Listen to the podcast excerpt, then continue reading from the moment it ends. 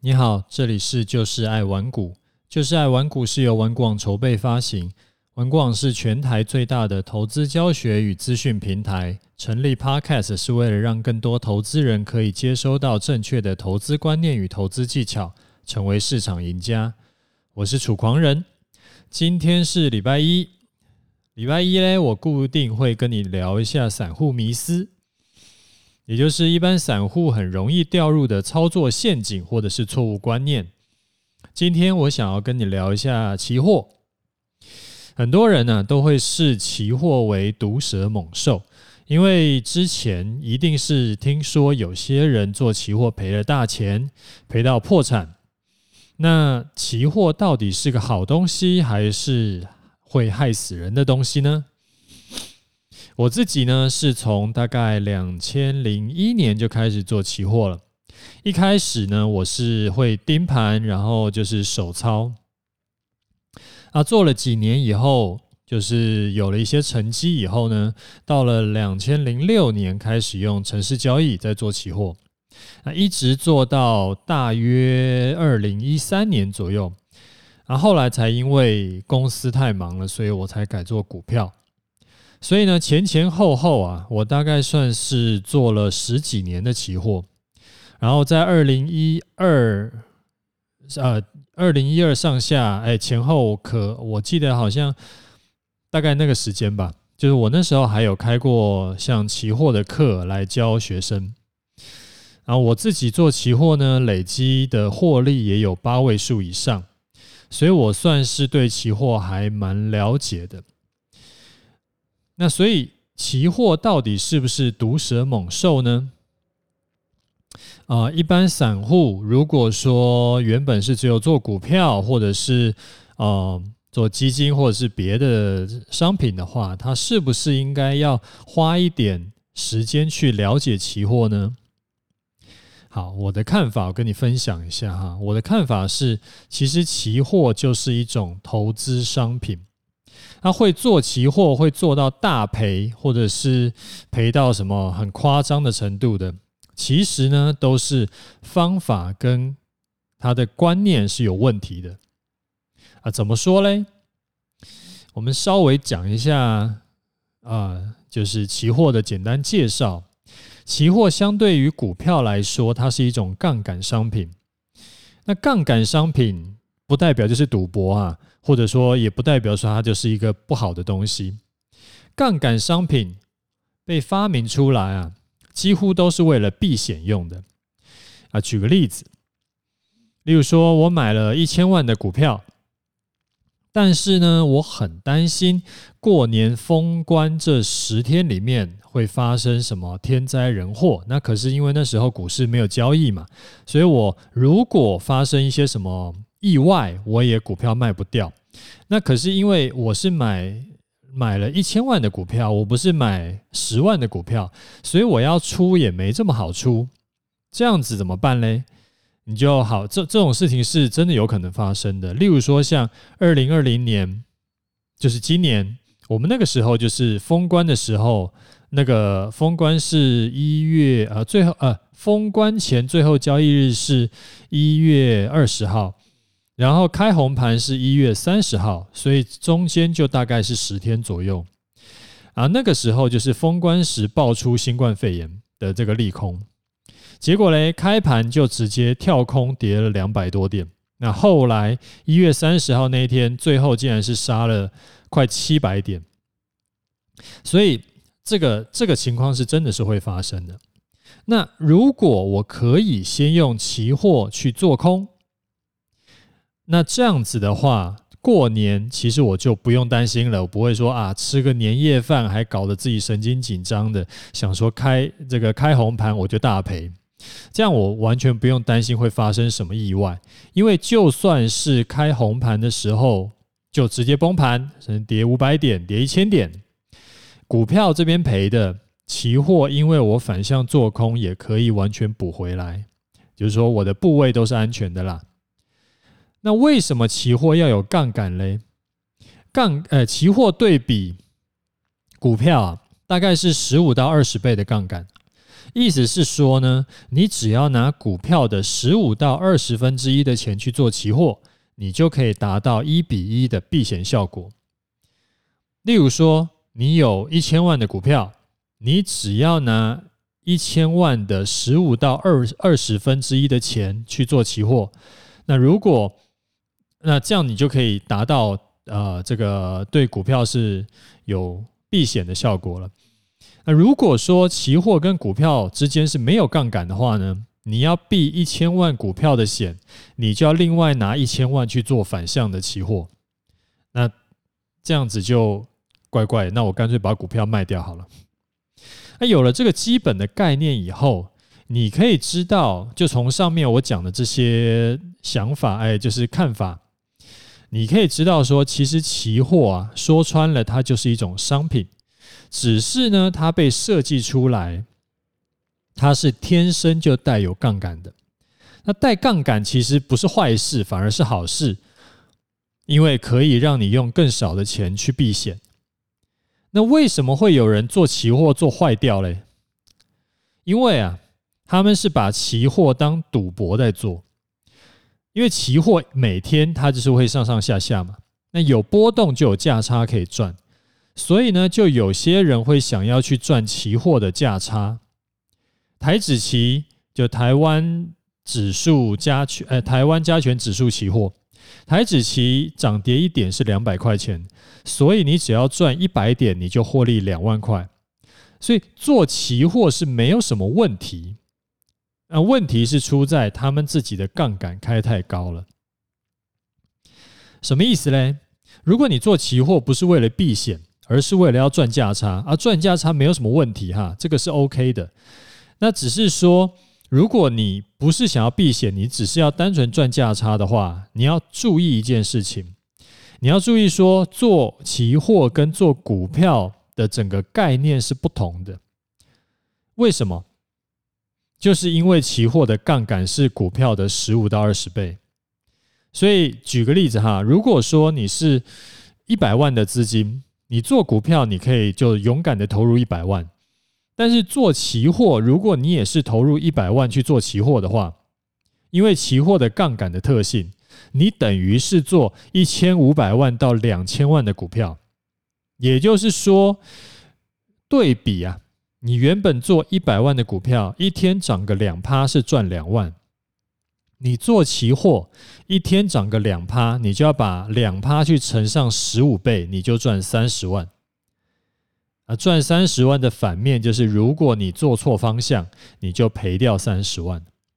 所以很多爆掉的人就是这样子爆的，因为他们就全仓在做期货。那全仓在做期货做得好，当然就是大赚。但只要有一次两次看错做错的话，他就毕业了。而且做得好一次、两次、三次，就算他做做得好，做对一百次好了，一百零一次他做错了，他就毕业了。那听起来很可怕啊！这、这、这看起来是不能碰的东西啊！你不能这样看哈，因为没有人规定说你做期货要全仓做啊，全仓做就是很疯狂的一件事情。就好比说，你有一百万，你做期货可以怎么做？你可以只做二十万，其他的钱留着不动，就八十万留不动。这样子的话，你的杠杆就降低很多了。同样是涨两趴，你只做二十万的话，你获利就是六到八万。你就算做错，也就是本金一百万里面赔掉六到八万，你不会一次爆掉。那既然等于说就是开一些杠杆，那有些人可能会问：那我做融资是不是也有类似的效果？融资我自己是觉得跟期货不太一样，因为有几个地方啊，一个是融资一年要付七趴的利息，但是期货是不用付的，而且期货是可以做多也可以做空，但是融资只能做多。所以融资是没有办法取代期货的。反过来讲，期货等于有一个优势，叫做你可以等于相对是你可以借钱但是不用付利息，因为它等于就是开什么叫借钱，就是借钱做杠杆嘛，就借钱跟开杠杆其实是一样的意思。所以你期货它本来就有十五到二十倍的杠杆了，那你可以不用做那么多，你可以做到，例如说呃两倍的杠杆或三倍的杠杆就好。那多的这一部分呢，你就是的多的那个两倍到三倍的杠杆呢，这一部分你其实是不用花费额外的金钱去去去就可以拿到那个效果的。所以啊，如果说你现在是只有做股票的，我会建议，如果你有一点时间的话，不妨去学习一下做期货，这个是对你有很大的帮助。那我们来快速结论一下，期货其实它并不是一个毒蛇猛兽，反而呃反过来讲，我觉得它其实是个好东西，因为它的弹性很大。那你做的好的，遇到大行情你可以暴赚，而即使你不用压全仓哦，你只要是有开一个，例如说两倍杠杆或三倍杠杆，遇到一个大行情，你像今年的行情，其实就很有可能可以大赚。那就算是行情不好，你的方法是对的话，也不太会一次就重伤。那只是说，所有的杠杆商品，你都要多留一分心，就比较小心一点。不要你不要去妄想说一夜致富，也不要去妄想说可以啊、呃、一波赚饱就退休。就投资这种事情，不是跟抢银行不一样，不是干一票就跑的。我会建议呢，你先拿呃，你先假设你先学好，学习已经 OK 了，你已经知道它干嘛了。然后你可能先用呃，在纸上你可以先模拟操作一下。然后你也知道他在干嘛了，你已经这个模拟 OK 了。这时候呢，你想要先拿一点钱来试试看，你可以拿多少？你可以先拿百分之五的钱来试试看就好，或者是甚至更少的钱都可以。那上手以后，就是你已经觉得比较 OK 了，也建议你不要用超过五分之一的钱去做，记得安全最重要。五分之一的钱什么意思？就是说，你有一百万的操作，你不要拿超过二十万的钱在做期货。我们一般是讲说五口做一口，就五口的钱做一口的单。那我自己呢，之前的经验是，啊，一开始是用十分之一的资金做很久，然后后来呢才加码到五分之一，然后再后来觉得，哎，好像也还蛮 OK 的，这时候。我最后最后是加到四分之一，就是说四口的钱做一口的单，然后我就不敢再加上去了。那这个是给你参考的。好，等一下我们来讲盘式。讲盘式之前呢，记得提醒你一下，有操作问题请留言在 Podcast 下面，或者到我 Facebook 去问，我会回答你。如果你觉得有帮助的话呢，就麻烦你打五星，加上订阅起来，还有发给你朋友一起来听。那我们来看一下盘势哈，今天的盘哎很有趣。如果说你是把视角拉很近的话，你会觉得很刺激。哇塞，这个开高走低再拉高，最后竟然大涨一百三十五点，这貌似就是一个大破大立，然后少康中心的概念。那是不是明天就会直接开高走高往上喷出了嘞？诶，其实很难说啦，因为当你把视角不要贴那么近，而是拉高一点来看的话，你不是去盯着看今天的即时走势，而是去看日 K 线，你会发现完全不一样的风景。其实今天还是依然在五日线、十日线附近在整理。虽然说早盘是开高杀低。那开高杀低，为了要干嘛？他要去测试一下月线的支撑给不给力？那测过以后往上走，就测过以后发现，哎，下面有买盘哦。然后测过以后就往上走了。其实虽然说后来大涨，但也不过就回到十二月初那个时候的价位附近而已。其实这两三个礼拜啊，大概都在都在这两呃大概上下两百多点之间整理。那之后怎么看嘞？前两天有跟你讲嘛，就是说你可以等到盘势拉回到月线以上一趴的时候进场，对不对？记不记得？那今天呢，月线是一四零九八，加一趴以后是一四二三八。那今天最低点到一四一六六。所以理论上，如果说你有照我们原本的规划在做的话，你今天应该是可以逢低买进的。所以你看啊，不用追高，然后像出现像今天这种拉回的机会，你再进场，然后进场以后呢，就往上冲，一下子就拉出来这个获利，是不是感觉很爽？那我自己嘞，今天依然是没有动作。那这一笔单发现越抱越久了，从十一月十号报到现在，已经今天已经十二月二十一号了，已经报了一个月又十一天了。其实就顺顺的啦，不用想太多，就是没有出现停利条件以前就继续抱着，基本上也不太，除非有什么特殊状况，要不然我觉得应该也不太可能会停损。因为账上获利已经超过一千三百多点，啊，不太可能说我卖都卖不掉，然后就一下子就赔到赔掉一百一千三百多点，这几率真的不太高。